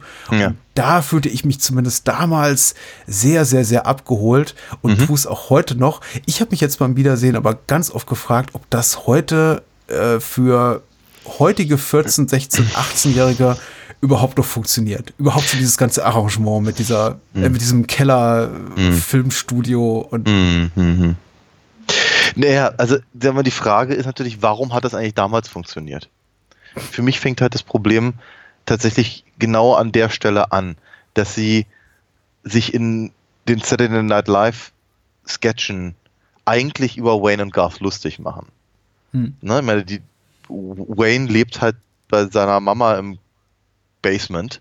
Ja, die, die, die beiden haben halt diese ganzen rockigen Sprüche drauf und Party on hier und Excellent da und so, aber ich meine, wenn man sich Garth mal genauer anguckt mit seiner sehr komischen Matte und, und äh, äh, im Wa- Wayne mit wechselnden, also damals zumindest, also äh, we we wechselnden T-Shirts mit irgendwelchen Bandnamen drauf, was ich eben Def Leppard und Metallica und was da alles dann da, da, da, da drauf stand. Und eben dann, also ich meine, sie wirken halt in diesen Sketchen immer so, als würden sie eigentlich aus diesem Keller nicht rauskommen, aber haben voll den, voll den Überblick über die Welt. Ne? Und dann sagen, sagen, die, sagen dir die beiden pickligen chubby Nerds, äh, wer, wer, wer, wer, irgendwie, keine Ahnung, die, die heißesten Weiber auf MTV sind und sowas. Das ist schon, das ist Ja. schon, das, ist- ne, das ist eigentlich schon, also eigentlich, eigentlich ist, sind die Sketche nicht sehr freundlich zu Wayne und Garth. Ganz im Gegenteil. Eigentlich, eigentlich, eigentlich äh, äh, halten sie eben der, dieser, dieser Kultur der, der, dieser Vorstadtrocker ganz schön einen Mhm. Spiegel vor. Und darauf basiert dann eigentlich der, der, der größte Teil auch der Witze mit den, mit den, mit den Stars, die sie dann da interviewen. Äh, wobei, glaube ich, der, der, der größere Witz halt tatsächlich dann daran, daran liegt, wenn eben dann, weiß ich, keine Ahnung, ein Tom Hanks irgendwie auf einmal in, in Aurora irgendwie auftaucht und halt ein Interview in einem, in einem im Basement gibt. Ähm, Genau, auf jeden Fall. Das ist eigentlich so der, der, die Ecke, aus der der Humor der Idee zumindest stammt. Und das, das schmeißen sie ja innerhalb der ersten drei Minuten in dem Film raus. Ne? Also Ja. es, es, fängt, es fängt halt an natürlich in dem, in dem, in dem, in dem äh, Kellerfilmstudio, das ja auch im Übrigen sehr, sehr uncool auf dem, auf dem offenen Kanal läuft. Und kaum, kaum sind sie raus aus dem Ding, werden sie überall begrüßt, alle lieben ihre Show, sie äh, sind sie quasi die kleinen, die kleinen Stars in ihrem, in ihrem äh, Kuhkaff, haben überall Freunde, treffen lauter Leute, die vielleicht stereotyp sind, aber, aber offenkundig alle Wayne Garth mögen, inklusive dem, dem Polizisten oder eben äh, hier ähm, Ed O'Neill. Großartige, großartige kleine, kleine Zwischensequenz mit ihm übrigens. Habe mich sehr, sehr, gefreut, ihn mal wieder zu sehen. Als, als ähm, deiner Chef. Und dam damit haben sie eigentlich innerhalb von wirklich wenigen Sekunden das gesamte Gefüge der ursprünglichen Idee, weswegen es diesen Film überhaupt gibt, mal kurz zur Seite Ja. geschoben. Aber Was clever. für mich ich kein meine, Problem ist, weil mit dem Ja. komplett dieser referenzielle, die- dieser Rahmen fehlt. Ich Ja, habe nicht einen einzigen SNL-Sketch mit äh, Wayne und Garth gesehen. Okay. Für mich waren das eben immer Typen, die sehr populär waren und relativ cool. Also in, innerhalb dessen, was sie da eben tun, was jetzt Ab- nicht so cool wirkt für uns, aber. Richtig, genau. Aber ich meine ganz, aber wird, äh, wird ich, ich, ich und vermutlich der Großteil der amerikanischen Zuschauer damals Mhm. hat, hatten eben diese, äh, diese Ref Referenz. Aber es hat trotzdem nichts gemacht, weil es ja funktioniert. Und sie geben sich, und das ist ja das, was ich vorhin gesagt habe, sie geben sich ja sehr, sehr viel Mühe, dass eben die Figuren eben mit, mit, mit, mit, mit einem gewissen emotionalen Investment ausgestattet sind. Äh, sodass man sich eben auch da sehr schnell drauf einlässt. Das funktioniert ja. Ne? Sind, sind, dann eben auf einmal andere Typen, aber es sind eben andere Typen als in dem, in dem ursprünglichen Sketch. Und trotzdem sehen sie ja so aus, ich meine, die sind ja nicht cool. Wayne ist nicht cool mit seiner, mit seiner, also spätestens wenn er seine, seine Basecap absetzt und man eben sieht, was für eine schlechte Perücke Mike Myers hat, ist, ist, ist eben auch, auch, auch Wayne nicht mehr cool und äh, ich meine, der größte, also dass, dass, dass, dass Garth halt total uncool ist, ist halt irgendwie einfach Dauerbestandteil des Films auch durchaus. Mhm. Was aber nichts macht, weil sie haben offenkundig gute Freunde, mit denen sie halt irgendwie abhängen und äh, die, die sie eben bei allem auch unterstützen. Im Übrigen, was Ja. du auch vorhin gesagt hattest, diese, die, die, die Bohemian Rhapsody-Szene ist im Übrigen ja auch eher uncool. Das ist ja auch der Witz an der Szene. Äh, auch das darf man nicht ganz vergessen. Es gibt halt natürlich, es gibt diese, ich sagen, Freddie Mercury ist 91 gestorben, Wayne's World ist 92 rausgekommen. Das heißt, dass Äh, zwei Monate nach seinem Tod, glaube ich, ja. Okay, also äh, Freddie Mercury hat wohl diese Szene noch gesehen, Mhm, genau. aber er war schon, war schon tot, als der Film rauskam. Äh, und er fand die wohl sehr, sehr lustig.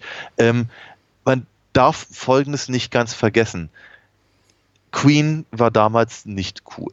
Es war nicht hip, Queen zu hören. Vor allem nicht, wenn du aussahst wie Wayne und Garth. Und wenn, vor allem nicht, wenn du, wenn du eigentlich so etwas darstellen wolltest, was, was, was Wayne und Garth eben auch darstellen wollen, nämlich ha harte, heavy Fans, Rocker. Ne? Das, also, die, weißt du, auch das, auch das ist natürlich, weißt du, so diese ganzen, diese ganzen Hair-Metal-Bands, das, das war, das war, das war hartes Zeug in den 80ern, ja, das war, äh, also, da, da hast du die Straßenseite gewechselt, wenn so einer äh, irgendwie in, die, in dir entgegenkam. Ähm, ja, heute lacht man drüber, und, aber damals wurde es eben auch etwas, etwas anders wahrgenommen. Und dann ist eben, sagen wir mal, so der melodische Rock äh, von etwas wie Queen war eben maximal uncool. Spätestens wenn als Freddie Mercury dann mit Barcelona oder sowas um die Ecke kam, war es eigentlich nicht mehr so richtig klasse. Ähm, natürlich wurde das Interesse dann wieder größer und natürlich hat die ganze Welt getrauert und auf einmal war dann eben auf, äh, war Queen dann eben auch wieder in allen Radiosendern vertreten und auf einmal hat man gehört, oh Mensch, die waren auch damals schon sehr, sehr klasse und warum, warum haben wir die eigentlich all die, all die Jahre nicht gehört? Aber als eben natürlich Wayne und Garth dazu headbangen, was sich im Übrigen erstaunlich gut macht, was eben gut funktioniert zu dem Song, war das eigentlich das, das, da, damit wird eigentlich die Absurdität beschrieben, dass eben so harte Kerle zu dem, zu dem, zu dieser, zu dieser 70er Hymne äh, eine, eine, eine Kopfbewegung, eine tanzende Kopfbewegung machen, die eben eigentlich mit, was ich, Slayer oder sowas verbunden wurde. Ja, klar. Ja, das ist der Witz. Das versteht man heute so nicht mehr unbedingt. Also wenn man ihn jetzt sehen würde, neu, ohne dass man es halt vorher kennt. Damals war das aber durchaus, durchaus klar verständlich. Dass, dass, äh, das ist so, als würdest du, keine Ahnung, eben, was ich, äh, zu äh, Fiesta Mexicana ins Moshpit oder sowas gehen. Mhm. Ja, so. Ich finde das alles sehr richtig und äh, es entspricht zu 100% meiner Wahrnehmung. Also ich habe sehr wachen Auges äh, beziehungsweise Ohres, weil ich habe es im Radio gehört, den äh, Tod von Freddie Mercury verfolgt beziehungsweise äh, davon erfahren und dann eben auch ein paar, paar Monate später Wales World, als er in Deutschland lief, angesehen. Und ähm, ja, das war absolut so. Also Queen war nicht cool und diese Szene auch eher kam für mich so aus dem, aus dem Nichts. Das war vor allem erstmal ein merkwürdiger Song, den ich zwar gehört hatte, aber die erstmal, ja, äh, die ich mich erstmal rantasten musste und die mir erstmal vor allem als eines erschien, nämlich merkwürdig. Warum hören diese Typen, diese Musik. Mhm. Und es wird ja auch quasi so zelebriert. Also die ganze Art, wie schon angeteasert wird von, von, von Wayne, ist ja auch so ein bisschen mit einem, na, zumindest rhetorischen und gestischen Augenzwinkern versehen. So, oh, Gentleman, you care for a little bit Bohemian Rhapsody. Und es ist alles so, es hat so eine, es hat so eine aufgesetzte Aristokratie, äh, mit der das Ganze angekündigt wird, so von dieser britischen Glam-Rock-Band. Ähm, Also es ist auf jeden Fall ironisch gefärbt. Und ich habe das eben auch damals so wahrgenommen, obwohl ich noch gar nicht so den wachen Blick hatte als 13-, 14-Jähriger für solche Feinheiten. Mich überrascht tatsächlich auch die zeitgenössische Rezeption dieser Szene ein wenig, wenn ich sie dann plötzlich bei, bei äh, Arte-Tracks oder so sehe als äh, ähm, beste Sing-Along-Musical-Szene aller Zeit im Hollywood-Kino. Völlig ohne diesen ganzen meta-referenziellen postironisch gefärbten diese Aura, die da rumliegt, äh, dann präsentiert bekomme, so von wegen, das ist eine, eine Würdigung des musikalischen Schaffens, des musikalischen Genius von Freddie Mercury und Queen. Und ich denke, ja, okay, ja, ihr wart, glaube ich, 92 nicht dabei. Aber sei es drum. Ich meine, das, das, das tut ja auch der, der Unterhaltsamkeit der Szene keinen Abbruch, genau wie äh, nicht, ja. alle anderen äh, Szenen des Films, in denen eben diese Art von Musik, die Wayne und Garth cool finden, eben als uncool entlarvt wird und das eben auch entsprechend kommentiert wird. Äh, selbst so heilige Kühe wie Alice Cooper. Und ich meine, heute wirkt das alles so im Zeitalter nach ähm, Ozzy, nach den Osborns wirkt eben alles so ein bisschen lächerlich. Wir befinden uns eben klar. in einer Zeit 10, 15, 20 Jahre nach den Osborns, in denen eben Reality-Shows laufen über ehemalige Rockstars, die sich jetzt zum Affen machen für sehr, sehr viel Geld. Und Ja. ähm, 92 war das anders. Da war es echt irritierend. Klar. Belustigend, jemand wie Alice Cooper zu sehen, der sich quasi so, der sein, der, der sein eigenes äh, Image karikiert. Er Wobei das sagt, natürlich gerade gerade bei Alice Cooper ist das ja auch nicht wirklich neu. Ich meine, er, der ist mit den Muppets aufgetreten. Also von daher. Ja, aber ich glaube, also meine Mutmaßung ist, äh, korrigiere mich da gerne, ist, du, du, du guckst mehr solche Sachen als andere. Ich bin mir nicht so sicher, ob das für, für alle so vorhersehbar Alice- war oder antizipierbar. Alice Cooper ist natürlich ist auch eine etwas andere Nummer, weil der äh, ein paar Jahre vorher äh, wieder interessant geworden ist für die, für, für, naja, eine neue Generation von 15-Jährigen im Prinzip. Ja, mit, mit Poison kam er ja um die, um, was war denn das, 88, 89, so in Also, dem Sinne. okay, hm. Genau, auf einmal, auf einmal wurde das nämlich tatsächlich wieder interessant und ja auch durchaus sehr hörbar. Ich meine, das muss man ganz ehrlich sagen. Alice Coopers äh, Musik ist ja, geht ja durchaus ins Ohr. Ähm, und gleichzeitig, er, er war er natürlich schon durchaus scary. Ja, mit dem, dem Make-up und sowas und hat ja auch immer so, eine, so eine Bühnenshows gehabt und dann hat er ja mal Freddy Krueger, glaube ich, mit dabei und so. Ähm, das war schon, das hatte schon so ein bisschen was von Mutprobe halt zu, zum Konzert von Genau, dem zu gehen. ich spielte Ja. Peter Rasten Papa von, von äh, Freddy, glaube ich, im sechsten Teil. Also das ist so Da- schon so stimmt, das Image, auch noch, er- ja. Ja, genau. Und ähm, also von daher natürlich, das, sein, sein, Image war ein etwas anderes, aber gleichzeitig hat, hat man auch immer bei ihm gewusst, dass es Spaß macht. Das ist halt so ein bisschen Mhm. morbider Spaß, aber es macht Spaß. Ja, also er war halt nicht so, er war halt nie, nie so auf Antichrist ge, ge, gestylt wie, wie, ach, keine Ahnung, was ist ich, Slipknot oder sowas. Äh, Oder Marilyn keine Manson. Ahnung, was weiß ich. Ja, Marilyn Manson, ja, von mir. Ja.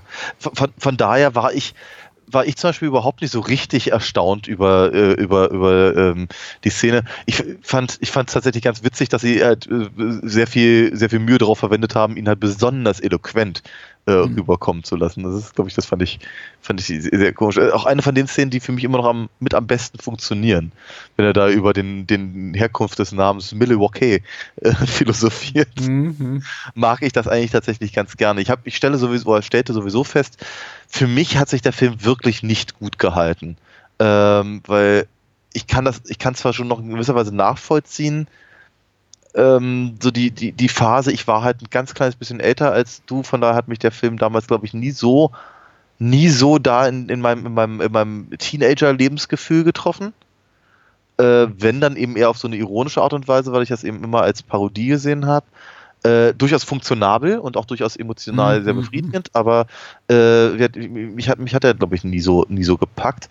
Ich empfand halt viele Sachen beim wiederholten Gucken als ihm einfach nicht komisch. Ja, wenn, wenn, wenn, wenn, wenn, wenn Garth da irgendwie mit seinem, mit seinem selbstgebauten Taser da irgendwie den, den, den, den Typen, der ihn Ja. nicht durchlässt, irgendwie durch Ja. die Gegend äh, schubst, brauche ich nicht.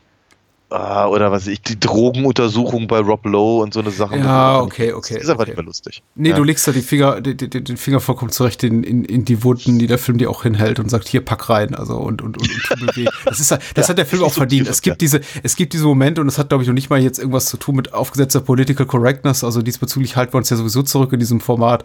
Äh, das Ja. ist einfach einfach es ist nicht komisch, es ist schlicht nicht komisch. Es hat doch nicht mal was damit zu tun, dass, immer- dass man, dass ich jetzt sage, oh, das macht man aber nicht, darüber macht man keine Scherze, oh, Gay Panic, buh. Aber es ist einfach, es ist nicht komisch und ganz ehrlich, irgendwie äh, Knastjokes aller, oh, die ist da die Seife runtergefallen, waren schon, egal ob 92 oder 2019 sind, lame ohne Ende.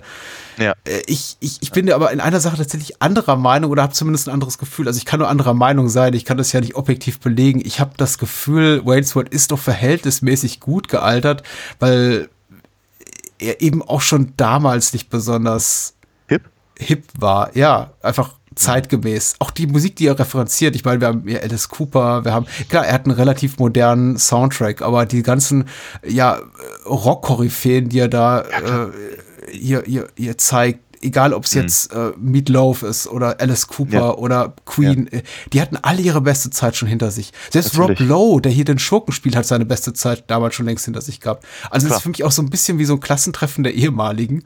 Äh, Ja. Von wegen, hier sind lauter Jungs, die waren vor 15 oder 15 Jahren mal cool. Ja, aber ist- äh, gerade, weil wir auf der Musikebene ja noch, noch mal waren, ähm, ist schon, schon interessant. Ich, ich habe hier gerade mal die Tracklisting vom, vom, vom, vom äh, Soundtrack vor mir und es ist schon interessant, dass halt Black Sabbath ist halt mit dabei, Ballroom Blitz singt hier Carrere in, in, mit ihrer Gruppe, wir hatten natürlich äh, Jimi Hendrix, Foxy Lady, Ja. Alice Cooper hatten wir ja schon, äh, Bohemian, Bohemian Rhapsody, äh, hier Dingenskin wie Hey Mickey, you're so fine. Ja. Ja, auch so ein, auch so ein, so, so, so ein, so ein Unsong irgendwie. Ja, das ist, äh, ist, schon, ist schon interessant, dass sie sich eben nicht, dass sie, dass, dass sie sich nicht die Mühe gegeben haben, eben die Sachen rauszuholen, die eben Wayne und Garth tatsächlich hören würden. Ich meine, Ja. der zweite Film, der, der, der zweite Film gibt sich ja viel Mühe, ich meine, da ist ja einer dieser, dieser halben Plotpunkte, dass sie eben ein, ein, ein, ein Festival auf, aufmachen wollen Wayne's und dann Stuff, ja. Aerosmith Hm. kommt und so. Ja, genau. Und ja, das ist halt dann, glaube ich, eher so eine Art Zugeständnis, habe ich das Gefühl.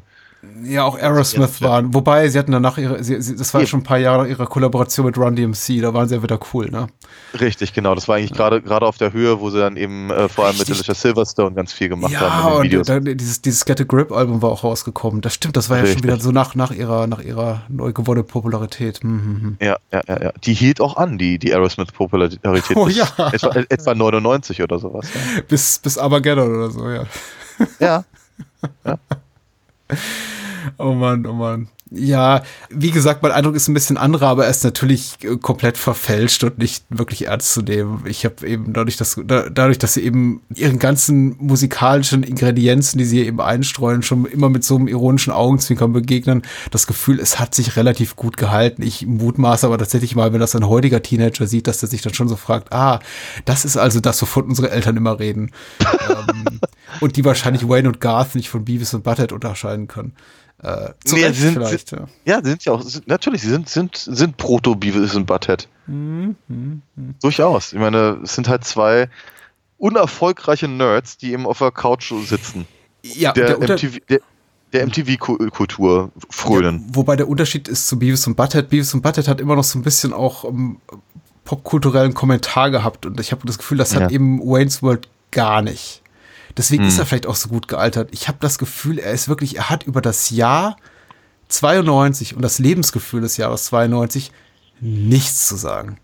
Nichts. Hm. Das ist, ja, stimmt. klar, da läuft dann mal Soundgarden und Ugly Kid Joe auf dem, auf dem Soundtrack. Und ja, da laufen eben Leute rum, so wie Jungs eben rumliefen damals, die cool waren, plus die schlechten Frisuren, die wir vielleicht auch Mhm. damals hatten. Ich bin mir nicht mehr sicher. Also, ich hatte ziemlich, sicher ja. auch mal. Äh, ne- ne Also so, schlechte so lange. Haare hatte ich nie, aber ja. Aber es zeigt eben eben so eine Außenseiterkultur, also so ein Mikrokosmos voller Außenseiter, die das ist, die sind zu weit außen vor von der außen vor von der echten Welt, um wirklich dem damaligen Lebensgefühl irgendwas hinzuzufügen, ein ein Kommentar oder eine Erkenntnis oder Aufschluss. Und ich habe mir auch sagen lassen, der Film sei bei unserer Elterngeneration sogar noch relativ beliebt, weil, weil er eben auch so schön harmlos ist. I don't know, I don't know. Viel, viel, viel Kaffeesatzleserei. Ich, ich fand ihn jetzt auch okay. Ich fand ihn solide. Ich, äh, die, die Sketch-Szenen, ja, Hit and Miss. Du hast jetzt so Negativbeispiele zitiert. Ich finde auch einige Sachen sind ganz gut dabei. Diese ganze äh, Wayne spricht kantonesisch Szene, wo er dann einfach wartet, dass die Untertitel vorbei ähm, rauschen, fand ich zum Beispiel ganz hübsch. Überhaupt die Meta-Gags funktionieren für mich recht gut. Äh, Gegen, Im Gegensatz dazu, ich glaube, ich habe genau zweimal gelacht in dem Film beim, beim, beim jetzt wiederholten Gucken. Und ich kann dir jetzt nicht mehr mal sagen, wo und bei welchen Stellen warum. ähm, ich, ich, hatte, ich, hatte, mir- ich hatte mir ein bisschen gewünscht, dass er für mich einfach, also, wenn, wenn ich ihn schon nicht mehr komisch finde, dass ich ihn aber doch wenigstens irgendwie nostalgisch noch, noch schätzen könnte. ja, verstehe. Ähm, aber das fällt mir schwer. Es fällt mir wirklich schwer und ich kann das halt wirklich mehr oder weniger nur über, über den Soundtrack irgendwie lösen, der dann halt irgendwie auf irgendwelchen Partys im Hintergrund dudelte. Ich hatte, ich hatte, ich hatte tatsächlich so, so um, um 2000 hatte ich auf einmal so eine nostalgische äh, Wayne's World Welle. ja. Ich ähm, weiß nicht genau warum, ähm, aber damals hatte ich mir dann auch irgendwelche alten Videokassetten von, äh, was ich, Best of Wayne's World bei Saturday Night Live irgendwie aus dem Videodrom ausgeliehen und sowas. Mhm. Ähm, auf, auf einmal interessierte mich das gerade mal zeitweilig wieder für ein halbes Jahr oder so. Aber ich glaube, seitdem ist es eben auch so, so, so, so, so komplett bei mir vorbei und ich habe so ein oder zweimal habe ich mich, dass ich so, so Dinge zitiere. Also was ich jetzt zum Beispiel wirklich gerne zitiere, ist halt das, äh, ich habe nicht schreiben und lesen gelernt. I never learned to write. Szene, weil das, das finde ich halt auch immer noch sehr, sehr hübsch mit dem unter, unter Untertitel Oscar-Clip, weil ich das eben sehr, sehr, sehr hübsch beobachtet finde und das kann Mike Myers normalerweise ganz gut. Bei den, bei den Austin Powers Sachen hat er das ja auch durchaus bewiesen, Mhm. dass, er, dass, er, dass er sowas halt ganz gut identifizieren kann. Ähm, aber mir sind es ist mir einfach zu wenig tatsächlich jetzt in dem Film gewesen, als dass ich irgendwie sagen würde, es ist eben einfach mal so, du hast halt irgendwie als Zuschauer bist du mehr oder weniger in, in, der, in der Verantwortung, eben Wayne und Garth mögen zu müssen, weil sie eben von allen anderen gemocht werden und weil sie halt irgendwie nette, coole Typen sind und äh, eben eine, eine, eine emotional Journey halt haben in dem, in dem, in dem Film und so. Mhm. Und ich denke mir, aber es fällt mir wahnsinnig schwer, weil sie sind nicht cool. Und ich finde sie nicht besonders lustig und ich kann ihre, ich kann, kann vi- viele von diesen Sachen vielleicht auch einfach altersbedingt mittlerweile nicht mehr nachvollziehen und ich weiß nicht so genau, wo mich, wo mich der Film abholen soll heute. Ja, Das fällt mir echt schwer. alles legitim. Also für mich ist da auch, ich ich sagte vorhin zu den Sketch-Szenen, also in den Momenten, in denen der Film wirklich so innehält und sagt, okay, jetzt spielen wir einen Sketch. Äh, bezeichnet ihn als, als Hit or Miss und das gilt eigentlich für mich für den ganzen Film. Ich, er, ist, er, ist nicht, er ist auch nicht schlecht genug, niemals, um äh, meinerseits zu sagen, so, äh, will ich nie wieder sehen, aber er ist auch, er hat auch keinen herausragenden Moment, an den ich mich heute nur gerne erinnere. Klar, wir haben diese ganzen Catchphrases, also ähm, not und äh, that's, that's what she said und, ähm, und dergleichen. Schwing. Swing, Partytime, Ja. excellent und so weiter und so fort. Aber Mhm. ja, also das ist eben so, das ist Auch irgendwie das so ist wie, gut gealtert. ja, das ist eben auch so wie Borat nice. Das ist, äh, das, das willst du heute keinen mehr sagen hören. Das ist, das Nein, ist, nein. sowas ist ungefähr eine Woche lustig und dann Ja. nie wieder. Ja. As if. Fällt mir dazu noch ein. Aus Clueless.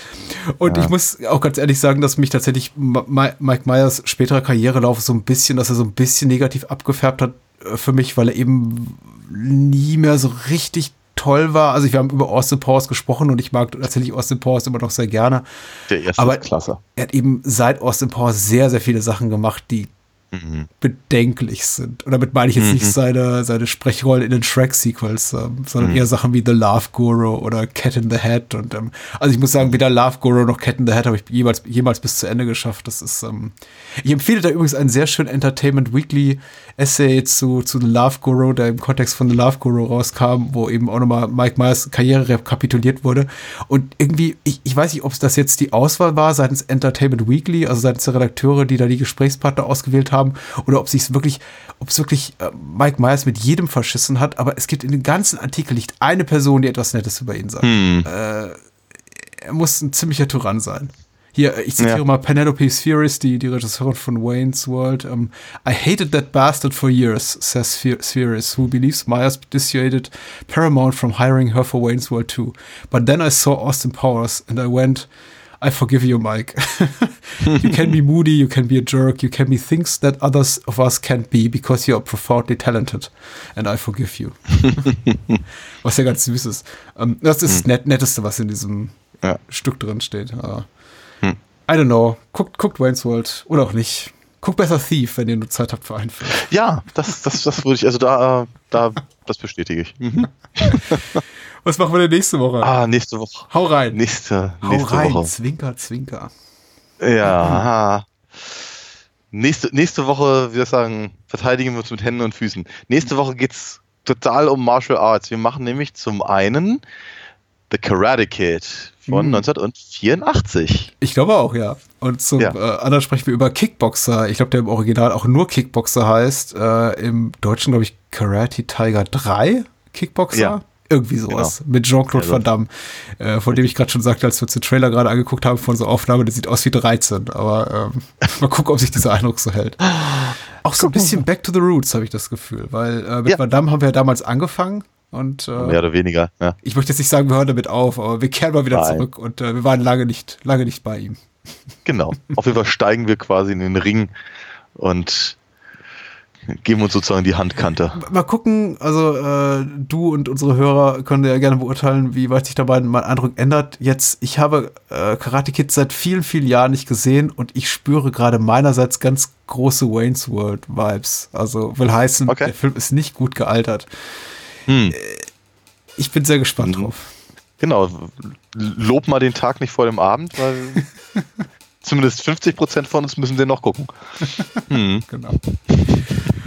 Alright, dann ja, gute Nacht. Hau rein, Bis dann, ne? sagt mal hier in Berlin. Ciao, ciao.